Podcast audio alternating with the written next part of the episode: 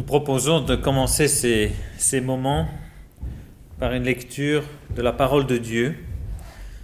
Et nous lirons dans la première épître aux Corinthiens, chapitre 1er. 1 Corinthiens, chapitre 1, verset 9.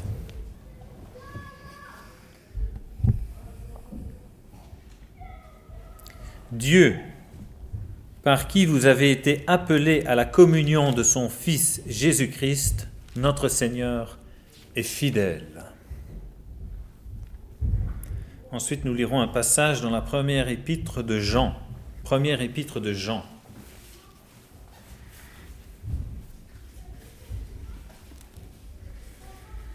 Chapitre 1er.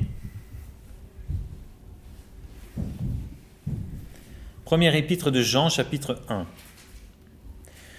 Ce qui était dès le commencement, ce que nous avons entendu, ce que nous avons vu de nos yeux, ce que nous avons contemplé et que nos mains ont touché, concernant la parole de la vie. Et la vie a été manifestée en et nous avons vu, et nous déclarons, et nous vous annonçons la vie éternelle qui était auprès du Père et qui a été manifesté. Ce que nous avons vu et entendu, nous vous l'annonçons, afin que vous aussi vous ayez communion avec nous. Or notre communion est avec le Père et avec son Fils Jésus-Christ. Et nous vous écrivons ces choses afin que votre joie soit accomplie. Et c'est ici le message que nous, que nous avons entendu de lui et que nous vous annonçons. Savoir que Dieu est lumière et qu'il n'y a en lui aucune ténèbre. Si nous disons que nous avons communion avec lui et que nous marchions dans les ténèbres, nous mentons et nous ne pratiquons pas la vérité. Mais si nous marchons dans la lumière, comme lui-même est dans la lumière, nous avons communion les uns avec les autres, et le sang de Jésus-Christ, son Fils, nous purifie de tout péché. Ce soir, nous avons à cœur de nous pencher ensemble sur la communion, la communion selon Dieu, la communion chrétienne. Et nous avons lu dans ce premier passage, dans la première épître aux Corinthiens, que nous sommes appelés à la communion. C'est donc le désir de Dieu que nous ayons communion. Nous allons voir, au travers d'autres passages de la parole, que cette communion, elle n'est pas n'importe laquelle, et elle ne peut pas être réalisée n'importe comment. Il s'agit d'une communion, la communion de son Fils Jésus-Christ. Il s'agit de la communion concernant le Seigneur Jésus-Christ, qui est notre Seigneur. C'est-à-dire, dans ce titre de Seigneur, il y a, il y a, il y a son autorité, il y a sa prééminence. Il, y a le fait dans le, titre de Seigneur qu'il est celui qui est au centre. Au centre. Jésus-Christ, le Fils de Dieu, est le centre des pensées de Dieu de toute éternité. Il est le centre de tous les, les motifs et de toutes les actions de Dieu dans ses plans de grâce à l'égard des hommes. Eh bien, c'est de cela que Jean, l'apôtre, souvenons-nous de Jean, le disciple, celui qui, qui est appelé souvent le disciple que Jésus aimait. Ça ne veut pas dire que le Seigneur avait une préférence. Ça veut dire que ce disciple en particulier ressentait l'amour du Seigneur pour lui-même. Il était sensible et réceptif à l'amour du Fils de Dieu pour lui. Eh bien, c'est cet apôtre Jean qui nous écrit dans sa première épître et qui commence son épître en parlant de ce qu'il a vu de ses yeux, de ce qu'il a touché, de ce qu'il a entendu, directement de la personne même du Seigneur Jésus sur cette terre. Lui qui avait son, sa tête posée sur le sein du Seigneur. Eh bien, que dit-il dans ce passage? Nous le verrons plus en détail au cours de au cours de, de la réunion. Ce que nous avons vu et entendu au verset 3, nous vous l'annonçons. nous vous l'annonçons dans un but précis afin que vous aussi vous ayez communion avec nous. Et là, nous voyons une communion qui existe entre enfants de Dieu. Et or, notre communion est avec le Père et avec son Fils Jésus-Christ. Ensuite, nous verrons que il y a la joie qui est liée à cette communion, et cette communion, elle est nécessairement liée à la sainteté de Dieu. Il ne peut pas y avoir de communion en dehors de la sainteté de Dieu.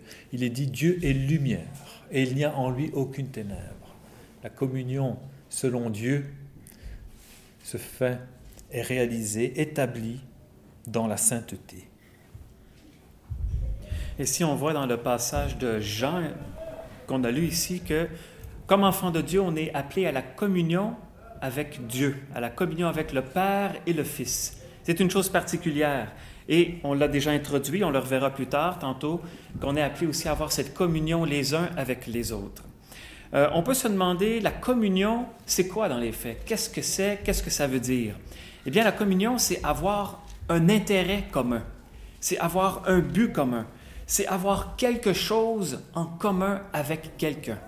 Maintenant, on peut avoir des buts, des intérêts, des choses en commun avec des gens dans ce monde, on pourrait dire qu'on a une communion de pensée, on a une communion dans nos activités, mais en ce qui concerne Dieu, notre communion, nous comme enfants, elle est avec Dieu. Dieu désire que nous ayons ses intérêts, ses buts, et puis quelque chose avec lui. Cette chose, cette sainte chose que nous avons en communion avec lui, c'est quoi? C'est le Fils de Dieu, c'est le Seigneur Jésus-Christ. Et puis, dans notre croissance comme marche chrétienne, on apprend aussi à avoir les mêmes intérêts que Dieu, les mêmes buts que Dieu. C'est une communion qu'on a avec Dieu que nous pouvons exprimer maintenant comme chrétiens. Euh, la communion, elle revêt deux aspects, on pourrait dire. Il y a la communion intérieure, la communion extérieure. La communion intérieure est au niveau des motifs, des pensées.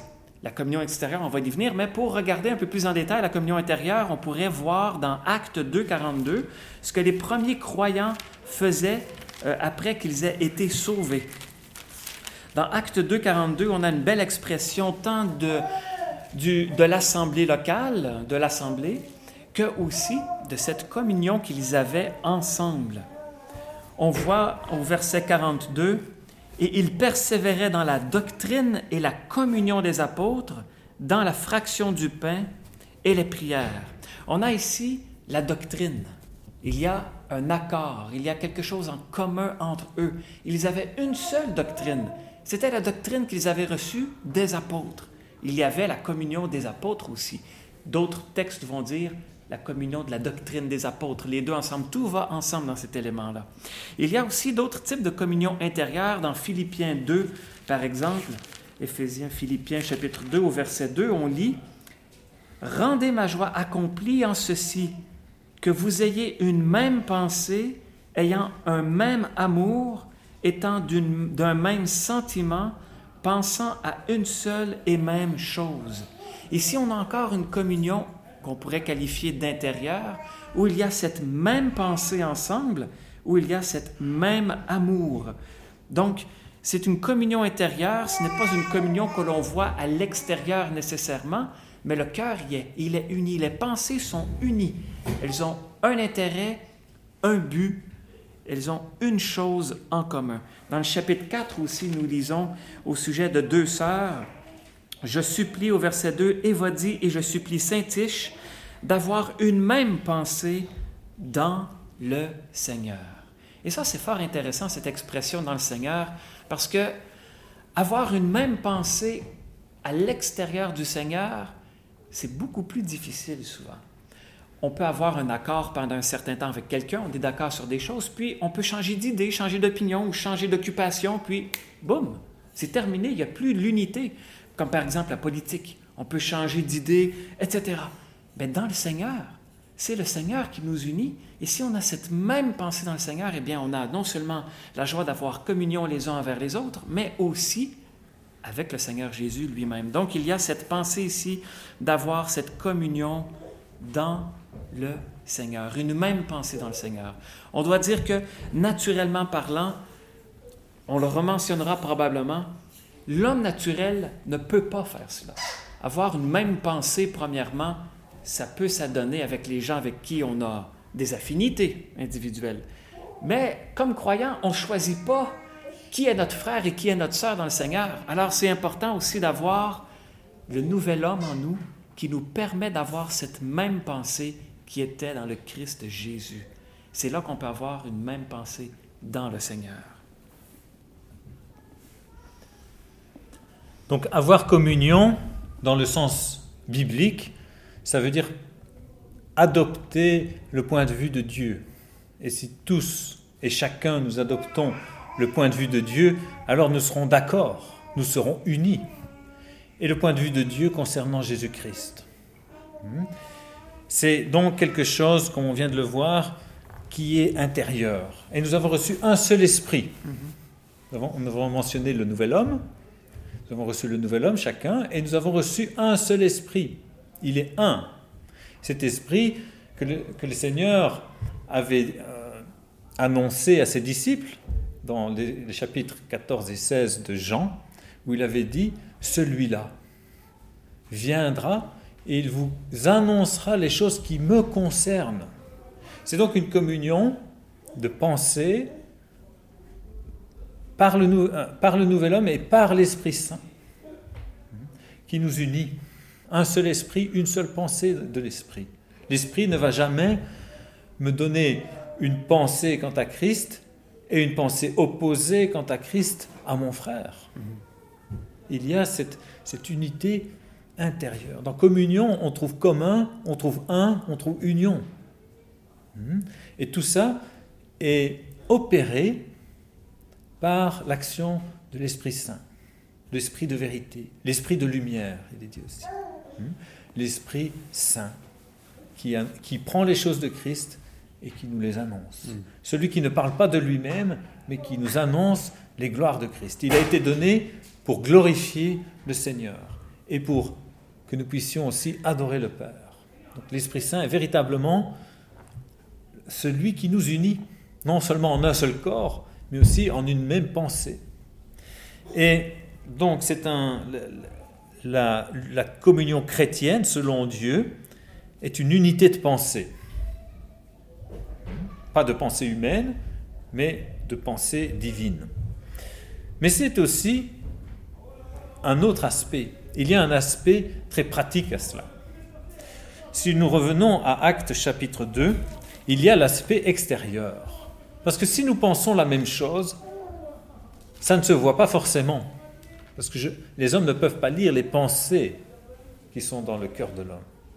Mais ils peuvent voir les actes et les choses matérielles et physiques.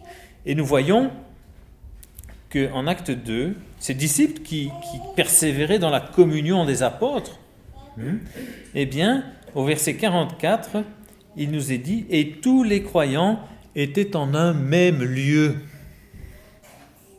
Il y a l'aspect extérieur, l'aspect visible de la communion. Eh bien, nous sommes dans un même lieu parce que nous partageons le même enseignement, parce que nous partageons le même point de vue concernant la parole de Dieu. Et bien sûr, aujourd'hui, dans la chrétienté, tous les croyants ne sont pas en un même lieu. Et nous savons que la communion chrétienne aujourd'hui, elle est morcelée. Mais nous devons, comme dit l'apôtre Jean, revenir aux choses qui sont dès le commencement, revenir à la parole et nous y tenir. Mhm. Et d'ailleurs, en ce qui concerne l'aspect extérieur, on peut lire aussi dans la, dans la première épître aux Corinthiens, chapitre 10, ce chapitre où il est question de la table du Seigneur, mhm.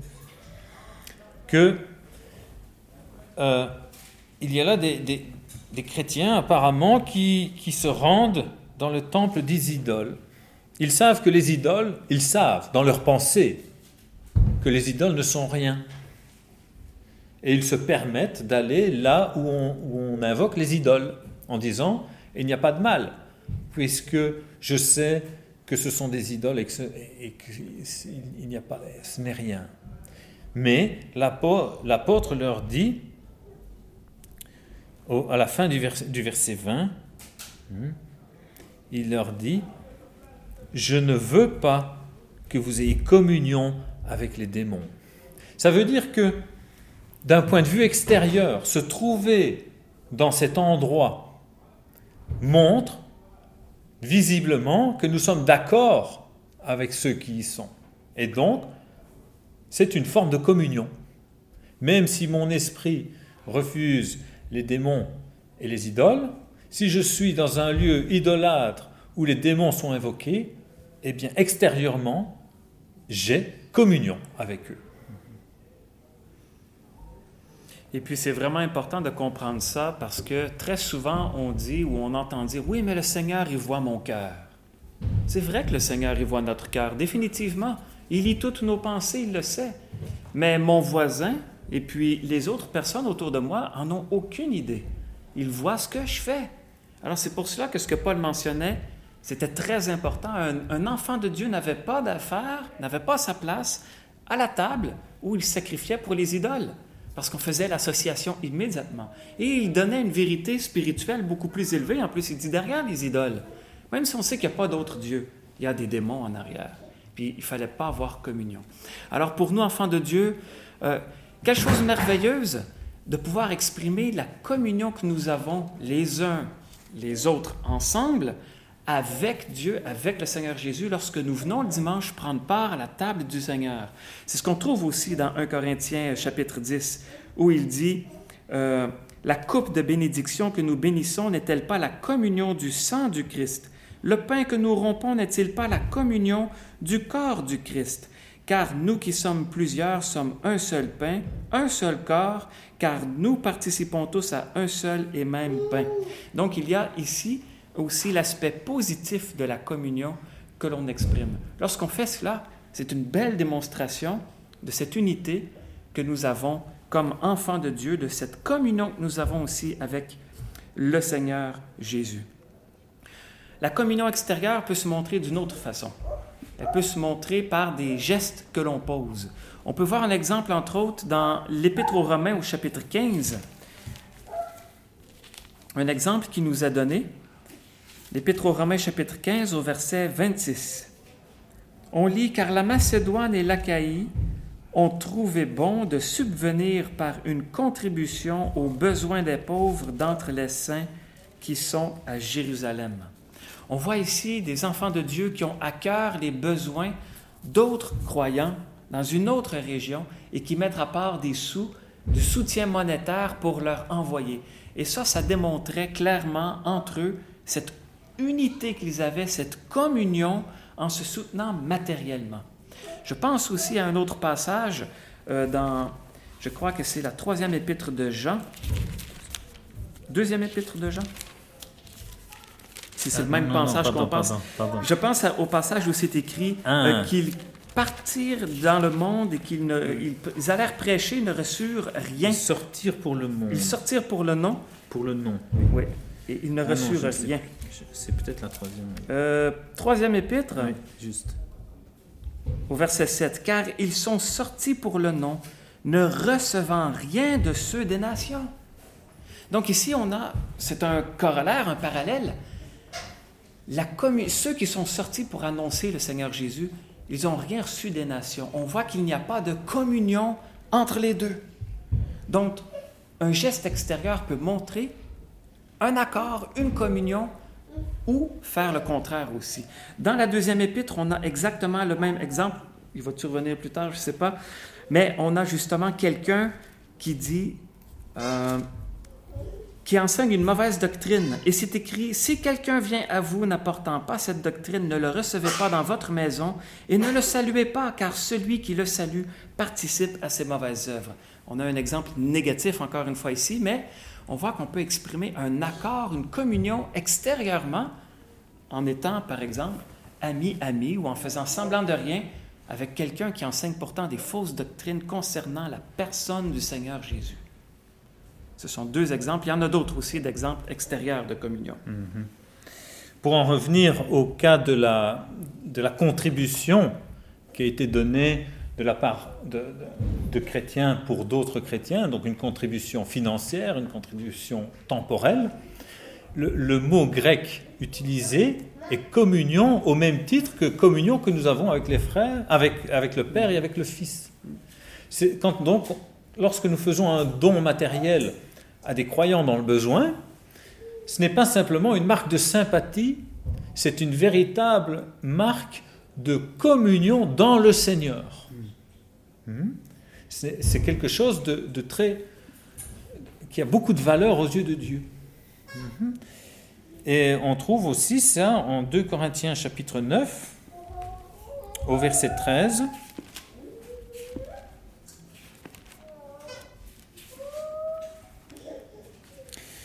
Il dit là, par l'expérience qu'ils font, de Corinthiens 9, verset 13, par l'expérience qu'ils font de ce service, ils glorifient Dieu pour la soumission dont vous faites profession à l'égard de l'évangile du Christ et pour la libéralité de vos dons envers eux et envers tous.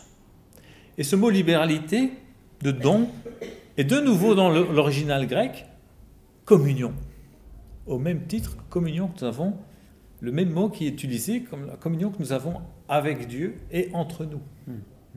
Donc c'est véritablement quelque chose euh, qui, qui indique que un acte extérieur témoigne d'une communion réelle. Maintenant, on a communion, on est appelé à la communion, il y a une communion intérieure, il y a une communion extérieure qu'on peut exprimer. Comment est-ce qu'on peut faire pour euh, euh, profiter de cette communion-là? Quelles sont les euh, conditions nécessaires à profiter de la communion qu'on a les uns avec les autres et aussi avec Dieu? Eh bien, on pourrait lire un premier passage à la première épître de Jean au chapitre 1. On l'a lu tantôt au verset 6. 1 Jean, chapitre 1, au verset 6. C'est écrit, Si nous disons que nous avons communion avec lui et que nous marchions dans les ténèbres, nous mentons et nous ne pratiquons pas la vérité. Donc, premièrement, être dans la lumière. Si on n'est pas dans la lumière, si on n'est pas sauvé, on n'a pas communion. On n'a aucune relation avec Dieu ni avec les autres enfants de Dieu. Dans l'Épître aux Romains, au chapitre 8, au verset 7, on a exactement la même idée, la même chose qui est mentionnée. Romains 8, verset 7, où c'est écrit Parce que la pensée de la chair est inimitié contre Dieu, car elle ne se soumet pas à la loi de Dieu, car aussi elle ne le peut pas.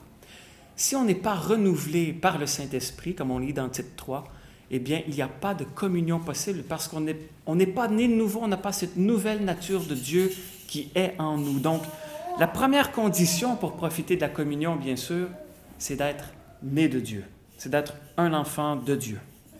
En effet, par la, nouvelle naissance, nous, devenons enfants de lumière. Et nous revenons à cet aspect de la lumière qui est indispensable dans la communion chrétienne. Et le Seigneur a dit dans Jean chapitre 8, verset 12, Jésus donc leur parla encore disant, Moi, je suis la lumière du monde. Celui qui me suit ne marchera point dans les ténèbres, mais il aura la lumière de la vie. Vous voyez, quelqu'un qui est né de nouveau est dans la lumière il est passé des ténèbres à la, merveilleuse lumière de Jésus-Christ et de Dieu. Hmm? Donc, les chrétiens nés de ne sont plus dans les ténèbres. Ils sont dans la lumière, ils sont en Christ. Hmm? Mais il y a aussi l'aspect de marcher dans la lumière. Il faut suivre le Seigneur dans le chemin. Et nous voyons, euh, pour revenir à cette pensée du passage des ténèbres vers la lumière pour tout enfant de Dieu, nous le trouvons aussi dans la première épître de Pierre au chapitre 2, 1 Pierre 2, et nous lirons le verset 9. Il est dit, mais vous, vous êtes une race élue, une sacrificature royale, une nation sainte, un peuple acquis. Voilà, Ça, c'est fait. Mais il y a un but. Il est dit, pour que vous annonciez les vertus de celui qui vous a appelé des ténèbres à sa merveilleuse lumière. Voilà, nous sommes acquis dans un but pour annoncer les vertus de Jésus-Christ qui nous a fait passer des ténèbres à la lumière. Et nous en revenons à ce qui est dit dans la première épître de Jean, ce que nous avons vu, ce que nous avons entendu, etc., concernant la, vie qui est Jésus-Christ, nous vous l'annonçons. Dans quel but? Afin que vous aussi, vous ayez communion avec nous. Et notre communion est avec le Père et le Fils. Ensuite, il est dit, et Dieu est lumière, il n'y a en lui aucune ténèbre.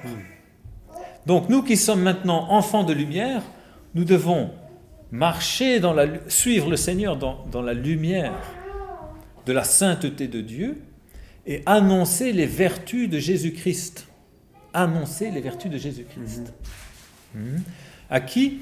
À ceux qui en ont besoin aussi pour, pour avoir communion ensemble et pour avoir communion entre nous et ensemble avec Dieu afin que notre joie, votre joie soit accomplie. Hmm. Pensons à un, un, exemple très pratique. Le jour de la résurrection, le Seigneur est apparu au milieu des siens, au, au milieu des disciples, et il manquait Thomas. Thomas n'était pas là.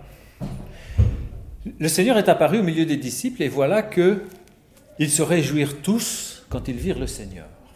Alors, la présence du Seigneur, ça, remplit de joie et de paix aussi. Et le Seigneur leur dit paix vous soit. Ils ont, ils ont reçu cette, ils ont eu ce moment de communion ensemble autour du Seigneur. Thomas n'était pas présent. Mhm. Qu'est-ce que les disciples ont fait? Ils sont allés vers lui, pas pour lui, pour lui faire des reproches, pour euh, quoi que ce soit d'autre, ils lui ont dit, nous avons vu le Seigneur. Ils annoncent à Thomas ce qu'ils ont reçu de la part du Seigneur. Mhm. Qu'est-ce qui s'est passé? Eh bien, à la réunion suivante, Thomas, il est venu, il était présent, il a été mis, il est venu dans la présence des autres, en un même lieu, et il a été mis dans la présence du Seigneur. Et nous le voyons tomber en disant, mon Seigneur, mon Dieu. Ainsi, on voit que la communion, euh, les requis sont la nouvelle naissance, ne pas marcher dans les ténèbres, et on a mentionné que Dieu est lumière et que nous devons donc par conséquent marcher dans la lumière aussi. C'est un requis pour jouir de la communion que nous avons avec Dieu. Euh, Dieu est lumière. Qu'est-ce que ça veut dire que Dieu est lumière? Mais ça veut dire aussi qu'il est juste, ça veut dire qu'il est vérité, et ça veut dire qu'on doit aussi marcher dans ces choses-là d'une façon pratique. Dans Éphésiens 5, verset 8, on a on va lire deux passages d'Éphésiens. Éphésiens 5.8 nous le rappelle lorsqu'on lit Car vous étiez autrefois ténèbres, mais maintenant vous êtes lumière dans le Seigneur. Marchez comme des enfants de lumière. Car le fruit de la lumière consiste en toute bonté et justice et vérité. Donc on voit ça, c'est un aspect positif dans lequel on doit marcher pour jouir de cette communion qui est selon le caractère de Dieu. C'est selon le caractère de Dieu, parce que c'est avec Dieu que nous avons communion. Le deuxième aspect, c'est aussi dans euh, Éphésiens, on peut lire dans le chapitre 5 au verset 2, c'est écrit, on peut lire à la fin du verset 1 dans les faits, Soyez donc imitateurs de Dieu comme de bien-aimés enfants et marchez dans l'amour, comme aussi le Christ nous a aimés et s'est livré lui-même pour nous, comme offrant en sacrifice à Dieu en parfum de bonne odeur. Ça, c'est le deuxième élément du caractère de Dieu dans lequel nous devons marcher pour avoir communion, jouir de cette communion que nous avons avec Dieu, c'est-à-dire de marcher dans l'amour. Et c'est rendu possible parce que l'Esprit Saint est en nous maintenant et c'est lui qui verse, déverse l'amour de Dieu dans nos cœurs. Donc, ça nous donne la capacité, la possibilité de marcher d'une façon pratique dans l'amour. Ces choses-là, la lumière, l'amour, font entre autres partie du caractère de Dieu que nous avons besoin euh, euh, de suivre pour jouer de la communion pratique avec le Père et le Fils. Oui, je, lirai le, passage tel qu'il est dans, dans Romains 5, verset 5, où il est dit, L'amour de Dieu est versé dans nos cœurs par l'Esprit Saint qui nous a été donné. Mhm. Donc Dieu est lumière, il faut donc avoir communion selon la sainteté de Dieu. En dehors de la sainteté de Dieu, pas de communion possible. Mhm. Et selon l'amour de Dieu, car dans l'épître de Jean, il nous est dit que Dieu est amour. Et ça fait partie de la communion avec Dieu, c'est de l'aimer et d'aimer aussi nos frères et sœurs. Parce que celui qui aime, celui qui engendre, il aime aussi ceux qui sont engendrés, comme il nous est dit. Mhm. Si nous aimons Dieu, nous aimons ses enfants. Mhm. Et une véritable communion dans le Seigneur, eh bien, elle se fait sur base de la vérité et dans l'amour fraternel un amour, un véritable amour selon Dieu. Hmm? Euh, ça veut dire aussi, il est dit, euh, mieux, vaut mieux, mieux vaut une réprimande ouverte qu'un amour caché, est-il dit dans les proverbes. L'amour dit la vérité, pas pour blesser, mais pour s'entraider, mhm. pour s'édifier l'un l'autre. Hmm? L'amour de Dieu eh bien, euh, il est dans nos cœurs, pour lui et pour, et pour ses enfants, par le Saint-Esprit. Un amour, l'amour divin ne veut pas dire qu'on laisse faire n'importe quoi et qu'on simplement ferme les yeux sur les, sur, les choses qui ne sont pas justes. Mmh, mmh, mmh. Voilà, ça c'est un amour humain. L'amour divin ne ferme pas les yeux sur les choses qui sont injustes eh bien, il faut qu'il y ait justice et amour. Et puis, on va le, voir euh, dans quelques instants euh, en examinant les moyens par lesquels la communion est maintenue. Puis, en effet, ce n'est pas une question de fermer nos yeux sur le mal, fermer nos yeux sur ce qui est injuste, mais plutôt, il faut même adresser cette question-là. J'aimerais ajouter, la communion, ça ne veut pas dire euh, le silence ou la paix apparente. Hmm. Hmm. La communion, c'est plus profond que simplement l'absence de conflit ouvert. La paix, selon Dieu, qui convient à la communion, c'est quelque chose de profond, c'est quelque chose dont on, on, ressent une joie. C'est une réalité, ce n'est pas une absence de, de, conflit. Mm-hmm. Et, donc cette communion, elle ne peut être basée que sur la, justice de Dieu. Les hommes, entre hommes, parfois, on veut maintenir la paix ou, une, apparence de communion simplement en se taisant. Mais alors on accumule les problèmes. Parce que si on, si on ne traite pas les problèmes qui sont liés à l'iniquité ou à la doctrine, à la saine doctrine, si on laisse couler, les, problèmes ne font que s'accumuler dans le silence jusqu'au jour où, à ce moment-là, la communion éclate. Hmm. Justement, on voit que l'homme, par ses propres moyens, ne peut pas maintenir cette communion dont nous parlons hmm. Euh, présentement, cette communion qu'on a avec Dieu et les uns avec les autres comme enfants de Dieu. Et on lit un passage important qui nous enseigne là-dessus dans 2 Corinthiens au chapitre 13. 2 Corinthiens 13 au verset 13. C'est dans la salutation de l'apôtre Paul. Il dit, Tous les saints vous saluent, que la grâce du Seigneur Jésus-Christ et l'amour de Dieu et la communion du Saint-Esprit soient avec vous tous. La communion, elle est par l'Esprit de Dieu. Ça, c'est la véritable communion qui est de Dieu. C'est seulement par l'Esprit Saint qu'elle peut être maintenue, cette communion-là pas par aucun autre moyen humain, pas en utilisant des tactiques d'homme justement, mais c'est en marchant dans l'Esprit et par l'Esprit de Dieu qu'il y a la véritable communion. C'est pour ça qu'on a cette expression que Paul, il leur dit que la communion du Saint-Esprit soit avec vous. Donc, ce n'est pas la communion des hommes, pas la communion d'un objectif ou d'un but, quel qu'il soit, bon ou mauvais, mais celle de l'Esprit de Dieu. On lit aussi dans Philippiens 2, au verset 2, l'apôtre y mentionne Rendez ma joie accomplie en ceci, que vous ayez une même pensée, ayant un même amour, étant d'un même sentiment, pensant à une seule et même chose. Donc on voit encore cette même unité de pensée, de cœur qui est là, c'est par l'Esprit Saint. Ce sont les fruits de l'Esprit qui produisent ces choses-là. Euh, on a lu tantôt Romains 5, verset 5. C'est l'Esprit de Dieu, entre autres, qui verse l'amour de Dieu dans nos cœurs. Et aussi, le, euh, le Seigneur Jésus a dit dans l'Évangile de Jean au chapitre 16, il a dit, Celui-là me glorifiera, car il prendra de ce qui est à moi et vous l'annoncera. C'est l'Esprit de Dieu qui nous donne tout ce qui concerne la personne du Seigneur Jésus et qui nous met en communion, en relation continuelle avec Dieu. Donc, la communion, c'est pas par des moyens d'homme, mais c'est vraiment de l'Esprit de Dieu que nous l'avons et devons la maintenir aussi.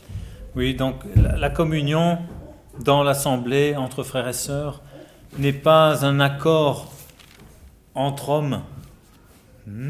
Ce n'est pas un accord. C'est véritablement le travail de l'Esprit Saint. Sans l'Esprit Saint, nous sommes incapables de maintenir la sainteté de Dieu et nous sommes incapables de nous aimer l'un l'autre. Hmm? C'est véritablement le travail de l'Esprit de Dieu. D'où l'importance de donner la liberté à l'Esprit d'agir individuellement, mhm. mais aussi collectivement. La liberté de l'Esprit. C'est lui qui doit... Nous devons donner la possibilité à l'Esprit d'opérer, d'accomplir son travail. Il est facile de, faire obstruction au travail de l'Esprit. En fin de compte, la communion, elle est possible par le moyen du Saint-Esprit quand nous nous, nous nous vidons de nous-mêmes. Nous ne mettons aucun obstacle charnel dans le chemin de l'Esprit. Nous ne faisons pas barrage. C'est donc par le nouvel homme. Il ne faut pas que la chair intervienne dans nos relations entre frères et sœurs. Il est dit euh, dans l'Épître aux Corinthiens, nous ne connaissons désormais plus personne selon la chair. Et donc nous devons interagir entre frères et sœurs, non plus au niveau de la chair, mais au niveau du nouvel homme. Et alors tout ira bien. Hmm. Le nouvel homme qui est à l'image de Christ et qui est animé par l'Esprit Saint. Ce nouvel homme se, plaît dans les voies de Dieu. Ce nouvel homme, il, obtient de la joie quand il, quand il contemple les gloires de Christ. Mais il y a souvent cette chair qui vient réclamer ses droits. Hmm? Il faut garder la chair dans la mort et vivre avec le nouvel homme. Et si nous le faisons tous, alors nous aurons une heureuse communion dans le Seigneur. Ça nous amène au deuxième point pratique euh, le moyen par lequel on peut garder cette communion. D'une part, il y a ce moyen positif qui est par l'Esprit de Dieu. Et d'autre part, quand on parle de la manifestation de la chair, c'est le deuxième moyen, il faut restreindre, ôter, éliminer les manifestations de la chair. Dont, entre autres, c'est pour cela que nous avons dans l'Assemblée, par exemple, la discipline. Lorsque la chair, elle est manifestée, eh bien, l'Assemblée a une responsabilité devant Dieu de s'en euh, occuper de s'en occuper. Voilà, c'est le mot. On a beaucoup de passages qui sont connus, on peut peut-être juste euh, le regarder très rapidement dans 1 Corinthiens chapitre 5, juste lire quelques expressions. Première épître aux Corinthiens au chapitre 5, au verset 7. ôtez le vieux levain afin que vous soyez une nouvelle pâte comme vous êtes sans levain. Car aussi notre Pâque, Christ a été sacrifié. On a aussi dans la deuxième épître aux Corinthiens, au chapitre 7. Deuxième épître aux Corinthiens, chapitre 7, au verset 11.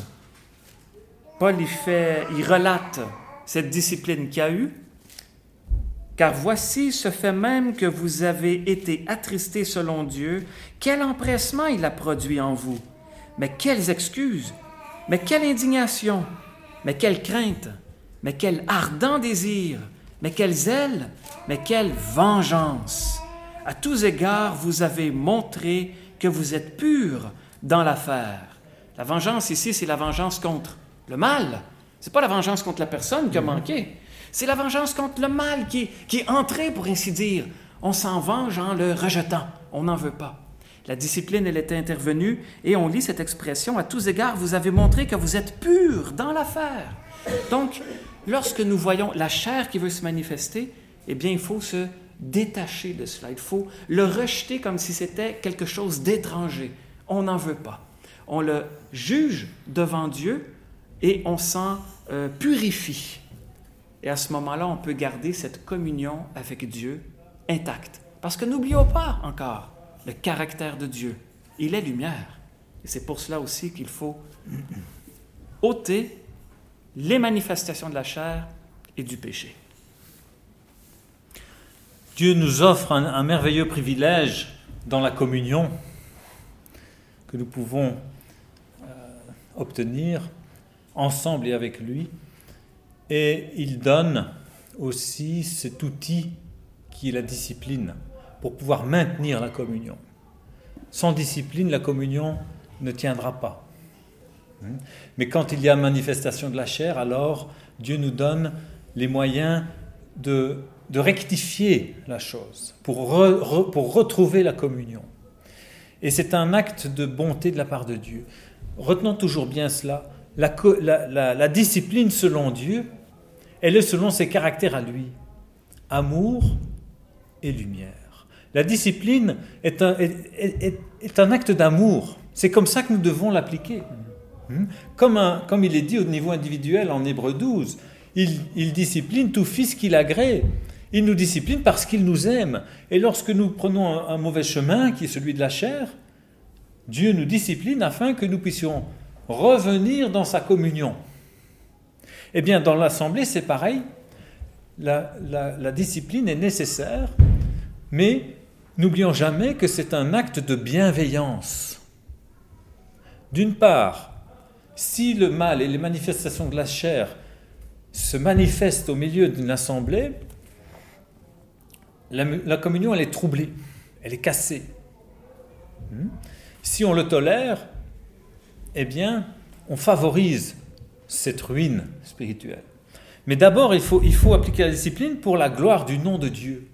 Parce que, souvenons-nous de l'aspect extérieur de la, de la communion les voisins, nos amis, les incrédules, qui voient que s'ils voient que nous tolérons le mal dans un rassemblement chrétien, ils disent mais vous avez communion avec votre communion, vous avez unité de pensée avec le mal. Et le nom de Dieu, et vous dites ça en nom de Dieu, le nom de Dieu est sali. Il faut donc appliquer la discipline pour maintenir la gloire du nom de Dieu, pour dire non, nous qui nous réunissons au nom de Dieu, nous ne tolérons pas le mal. La deuxième chose, en se dissociant du mal, nous purifions l'assemblée. Elle est l'épouse de Christ. Elle est celle que Christ veut se présenter sans rite, sans tache, ni rien de semblable. Hmm? Ensuite, c'est un acte d'amour envers celui qui a fauté. La, la discipline, selon Dieu, elle n'est jamais punitive, elle est corrective c'est de la bienveillance. J'aime bien répéter ce mot-là parce mhm. que par amour pour cette personne qui a fauté, il faut la mettre devant ses responsabilités pour qu'elle puisse être restaurée.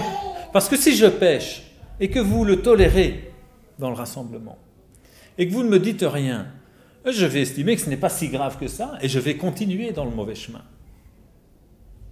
Cela, le, le manque ou l'absence de discipline ne ramène personne dans la communion avec le Seigneur. La discipline, oui. Mhm. Discipline selon Dieu.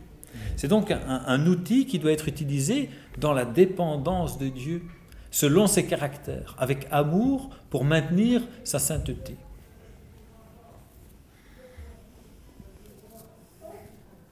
Ainsi, on a le, la responsabilité, le privilège d'avoir cette communion avec Dieu, mais il en découle aussi des fruits pratiques qui sont à notre bénédiction lorsqu'on jouit de cette communion pratiquement.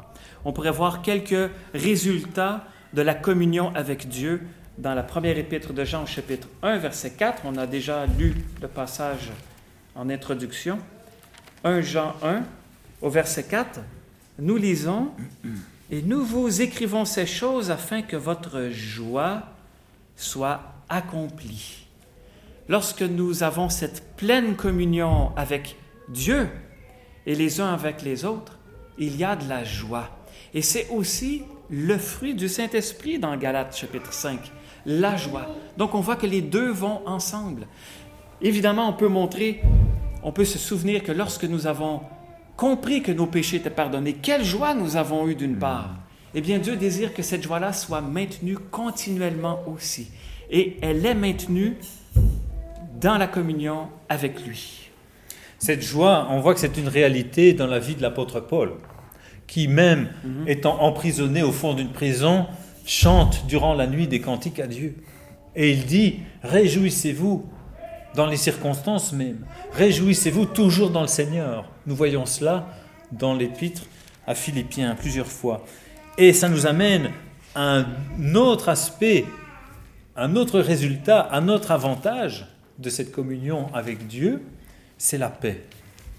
Nous avons la joie, nous aurons aussi la paix, qui fait partie aussi d'un, qui est aussi un aspect du fruit de l'esprit dans Galates 5, 22.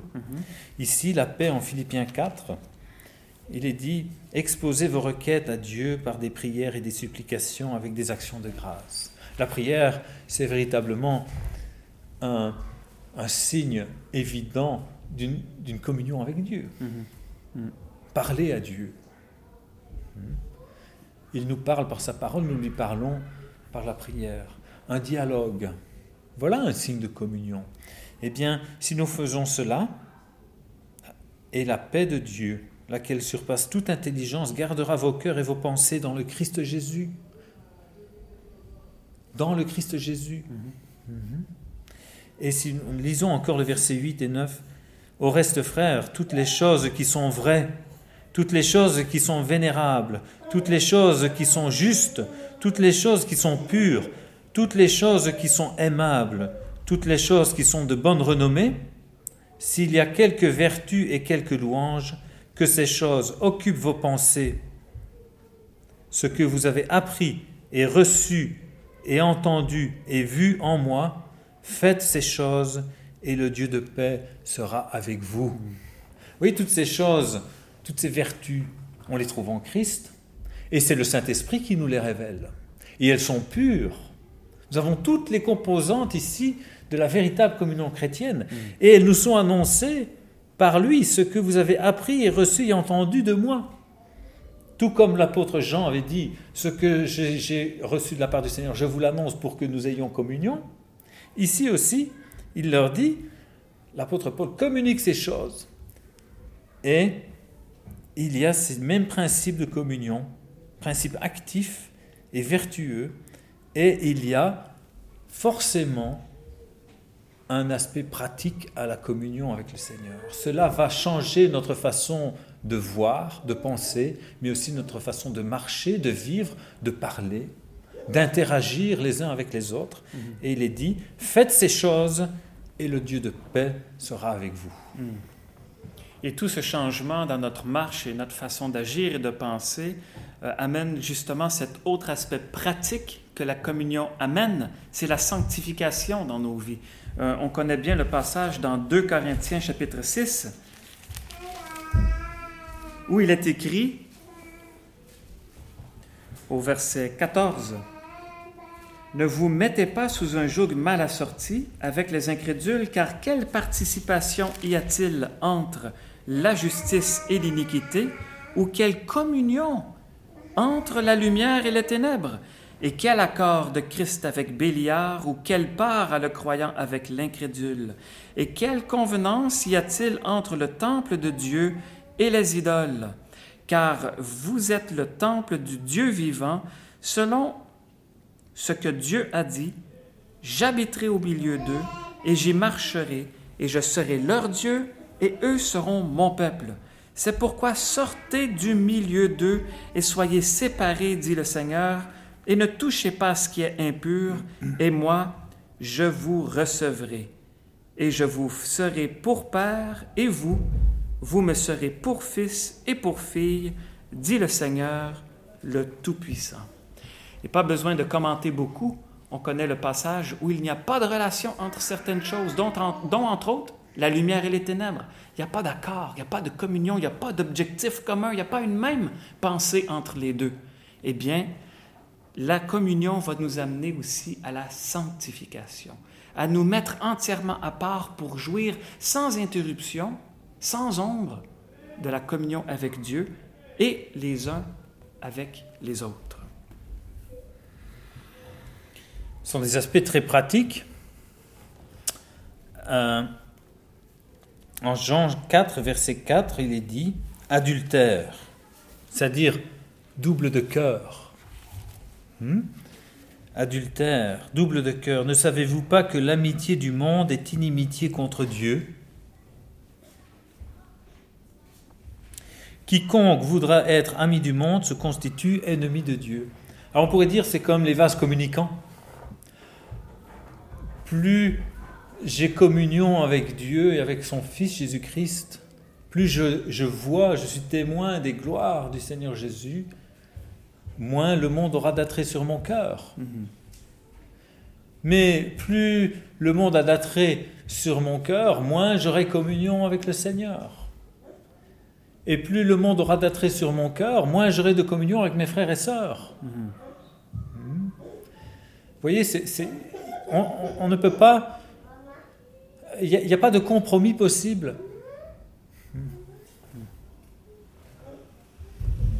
Et justement, la communion entre nous, c'est un autre point pratique. On l'a mentionné déjà dès le début euh, dans 1 Jean 1,7. Je vais simplement reciter le verset. Si nous marchons dans la lumière comme lui-même est dans la lumière, nous avons communion les uns avec les autres et le sang de Christ, de Jésus-Christ, son Fils, nous purifie de tout péché. On voit aussi dans euh, on peut lire dans Galates 5, 22, on a mentionné à plusieurs reprises les fruits le fruit de l'esprit. Dans Galates 5, 22, on lit ceci, Mais le fruit de l'Esprit est l'amour, la joie, la paix, la longanimité, la bienveillance, la bonté, la fidélité, la douceur, la tempérance. Contre de telles choses, il n'y a pas de loi. Ce qui est fort intéressant dans cette liste, c'est que les trois premiers éléments semblent être beaucoup plus personnels ou individuels, tandis que la suite des éléments, elle implique beaucoup nos relations les uns envers les autres. Je veux dire la patience, en général, oui, on peut être impatient face à soi, mais on va souvent être beaucoup plus impatient face aux autres. La longanimité, ça aussi, c'est le support. Euh, on a la bonté. On va, va pas user de bonté envers nous, ça, se dit pas. On va user de bonté envers d'autres. Donc on voit ces, ces choses montrent cette communion que nous avons les uns avec, avec les autres. Lorsque nous sommes dans la lumière, comme Hervé a mentionné, on a cette joie de pouvoir marcher ensemble. C'est une responsabilité pratique pour nous, importante, de garder cette communion-là. On a cette expression dans Éphésiens 4. On va lire Éphésiens 4 au verset 3 où c'est écrit Vous appliquant à garder l'unité de l'esprit par le lien de la paix. Donc il y a maintenir, garder cette unité-là dans laquelle l'Esprit de Dieu nous a placés, qui est cette communion que nous avons les uns envers les autres, par le lien de la paix. Oui, il est bien dit, vous appliquant à garder l'unité, c'est l'aspect pratique, il faut s'appliquer. Mhm. Il faut s'appliquer, ça veut dire il faut, il faut véritablement y mettre des efforts. Mhm. Et on peut maintenant voir quelques exemples dans la parole de Dieu, j'aimerais revenir à Actes chapitre 2, de cette réalité, parce que ça pourrait ne paraître être impossible de faire ces choses. Mais pourtant, Dieu nous donne toutes les ressources pour que ce soit une réalité dans notre vie. Hmm? Il faut s'appliquer, mais c'est possible en recourant à ce que Dieu met à notre disposition. Nous le répétons, par le nouvel homme, par l'action du Saint-Esprit. Eh bien, nous voyons cela en action dans Acte 2, à la fin du, chapitre. Nous voyons c'est un exemple de, véritable communion chrétienne entre frères et sœurs. Euh, relisons 42 à 47. Il persévérait, voilà, il persévérait, il s'appliquait, hein. mm-hmm. il persévérait mm-hmm. dans la doctrine. Alors la doctrine, c'est l'enseignement biblique. Et ça n'a rien de pénible. La doctrine est donnée de Dieu. C'est donc un don parfait. Tout don vient du Père des Lumières, en qui il n'y a pas de variation ni d'ombre de changement. Tout don parfait. Ce que Dieu donne est bon et utile. Eh bien, cette doctrine nous parle de l'enseignement à savoir comment nous devons nous comporter dans la présence du Seigneur. Comment nous devons nous comporter, nous qui portons le nom et le témoignage du Seigneur, que ce soit individuellement ou en assemblée. Eh bien, il persévérait dans la doctrine et la communion des apôtres, dans la fraction du pain et les prières. Et toute âme avait de la crainte, et beaucoup de prodiges et de miracles se faisaient par les apôtres, et tous les croyants étaient en un même lieu, et ils avaient toutes choses en commun, vous voyez, et ils vendaient leurs possessions et leurs biens, et les distribuaient à tous selon que quelqu'un pouvait en avoir besoin. Et tous les jours, ils persévéraient d'un commun accord. Voilà, d'un commun accord. Mhm. On ne voit pas que les disciples, dans les épîtres, ont continué à tout mettre, à mettre tous leurs biens en commun. C'était un fait spécifique, spontané du début de l'ère chrétienne. Nous avons vu, par contre, que faire part de ces biens dans certaines circonstances, lorsqu'il y a besoin, est une véritable euh, marque de communion encore aujourd'hui. Mhm. Mhm. Rompant le pain dans les maisons, ils prenaient leur nourriture avec joie et simplicité de cœur. Voilà, voilà une, expression de toute beauté. Avec joie et simplicité de cœur. Pas d'arrière-pensée entre frères et sœurs.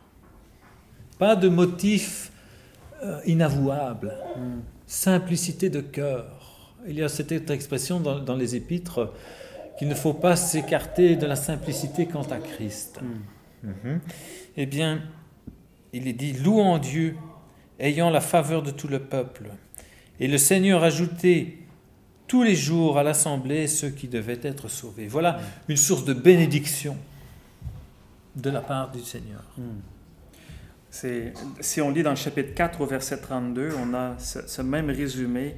Et la multitude de ceux qui avaient cru était un cœur et une âme.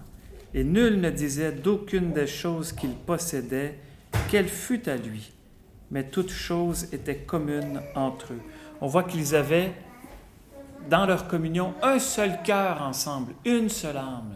Que le Seigneur nous bénisse de cela euh, entre enfants de Dieu, dans la communion, par l'Esprit Saint, d'avoir ce seul et même cœur ensemble. On trouve aussi un autre exemple de communion dans Philippiens au chapitre 2, verset 20. Dans Philippiens chapitre 2, au verset 20, où c'est écrit, Car je n'ai personne qui soit animé d'un même sentiment avec moi pour avoir une sincère sollicitude à l'égard de ce qui vous concerne. On voit ici qu'il y avait de la communion dans le service. Paul ici, il parle au sujet de Timothée, il dit qu'il y, a plein d'autres croyants, mais il dit, il n'y a personne d'autre comme Timothée qui a vraiment un même cœur, une même pensée comme moi pour vous pour vos circonstances. Donc on voit ici une communion entre deux personnes dans le service du Seigneur. Et ce qui est beau en plus, c'est qu'ils n'ont même pas le même âge. Paul était beaucoup plus âgé que Timothée, mais dans la communion de Dieu par l'Esprit Saint, il y avait cette unité de cœur et de pensée entre eux. On voit donc là, de manière très pratique, qu'il est possible d'avoir une véritable communion profonde entre générations. Mhm s'il s'agit du Seigneur comme centre de nos pensées.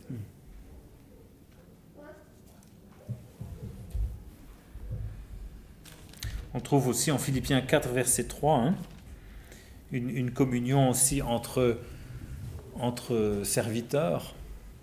Hein, ici, euh, il est dit, on va lire à partir du verset 2, Je supplie Évodie, je supplie Saint-Tiche d'avoir une même pensée dans le Seigneur. C'est une supplication de l'apôtre Paul, parce qu'il a ça sur le cœur, parce que c'est tellement nécessaire. C'est à cela, souvenons-nous, c'est à cela que nous sommes appelés, à la communion. Mhm. Ce n'est pas une option, c'est le désir du cœur de Dieu. Il nous a appelés à la communion. Mhm. Eh bien, il dit, je supplie. Voilà deux sœurs qui sont, qui sont en désaccord. Il les supplie d'avoir une même pensée dans le Seigneur encore une fois, dans le Seigneur, pas simplement de se mettre d'accord et d'arranger les choses euh, comme on peut, hein, pour éviter de, de troubler trop l'assemblée. Non, dans le Seigneur. Il faut que le, remède soit profond et véritable, hein, que tout soit aplani devant le Seigneur. Eh bien, Il est dit, oui, je te prie, toi aussi, vrai compagnon de travail, aide celles qui ont combattu avec moi dans l'Évangile, avec Clément aussi, et mes autres compagnons d'œuvre, dont les noms sont dans le livre de vie. Et voyez ici, il y en a d'autres qui aident à rétablir, qui sont des ouvriers de paix et qui désirent rétablir la communion chez les autres, pour les aider. Et ce qui est très joli, c'est Clément. Clément, ça veut dire doux, paisible. Voilà, quand on veut essayer de régler un problème qui peut exister, un conflit, un manque de communion entre un frère, entre deux sœurs, entre deux frères, peu importe, eh bien, il faut intervenir avec clémence. Ne pas arriver en grand seigneur en, en, voulant imposer quelque chose. Hmm. Il faut parler au cœur, parler du Seigneur. Le Seigneur dit, apprenez de moi car je suis débonnaire et humble de cœur. Et qu'est-ce qu'il dit? Réjouissez-vous toujours dans le Seigneur, verset 4. Encore une fois, je vous l'ai dit, réjouissez-vous, que votre douceur soit connue de tous les hommes. Le Seigneur est proche. Il est proche. Il est proche. Ça veut dire qu'il va bientôt revenir. Nous n'avons pas de temps à perdre, mais il est proche aussi. Il est proche du cœur. Il est toujours là, tout près, à portée de main, pour aider dans sa douceur et dans sa puissance. Et puis c'est un, un, avantage qu'on n'a pas mentionné tantôt, mais le Seigneur Jésus, quand on va à lui, il a dit ceci, Venez à moi, vous tous qui vous fatiguez et qui êtes chargés, et moi, je vous donnerai du repos. Et quel repos il y a, quelle, joie, quelle paix il y a dans la communion avec le Seigneur. Et lorsque cette communion aussi, elle est sans embûche entre nous. C'est la plus belle chose qu'on peut goûter. Et le Seigneur nous invite à venir à lui pour goûter ce repos-là. Ainsi, la communion, si on a la personne du Seigneur Jésus qui est devant nous, on va avoir quelque chose qui nous unit ensemble. Mais si on a quelque chose d'autre que le Seigneur Jésus devant nous, ce qu'on va trouver, c'est la désunion. Parce que l'homme, l'homme naturel, encore une fois, ne peut pas maintenir jouir, désirer cette communion avec les choses de Dieu, mais le nouvel homme en nous, il désire cette unité, cette paix, cette joie, cet amour, ce repos. Il désire se sanctifier, il désire avoir ce lien vital, cette vie, pour ainsi dire, cette relation avec Dieu continuellement. Si c'est le Seigneur Jésus qu'on a devant nous, eh bien, on va jouir de cette unité. Cette unité, elle est maintenue seulement par l'Esprit Saint et lorsqu'elle est vaincue, vécue par le nouvel homme dans nos vies. C'est encore une fois plus ce qui est de l'ancien moi, mais de ce que Christ a produit en moi qui va maintenir cette communion. Que le Seigneur nous, bénisse et nous encourage à cet égard. Je vais relire le premier verset que nous avons lu au début de l'heure, 1 Corinthiens 1, verset 9. Dieu, par qui vous avez été appelés à la communion de son Fils Jésus-Christ, notre Seigneur, est fidèle. Hmm.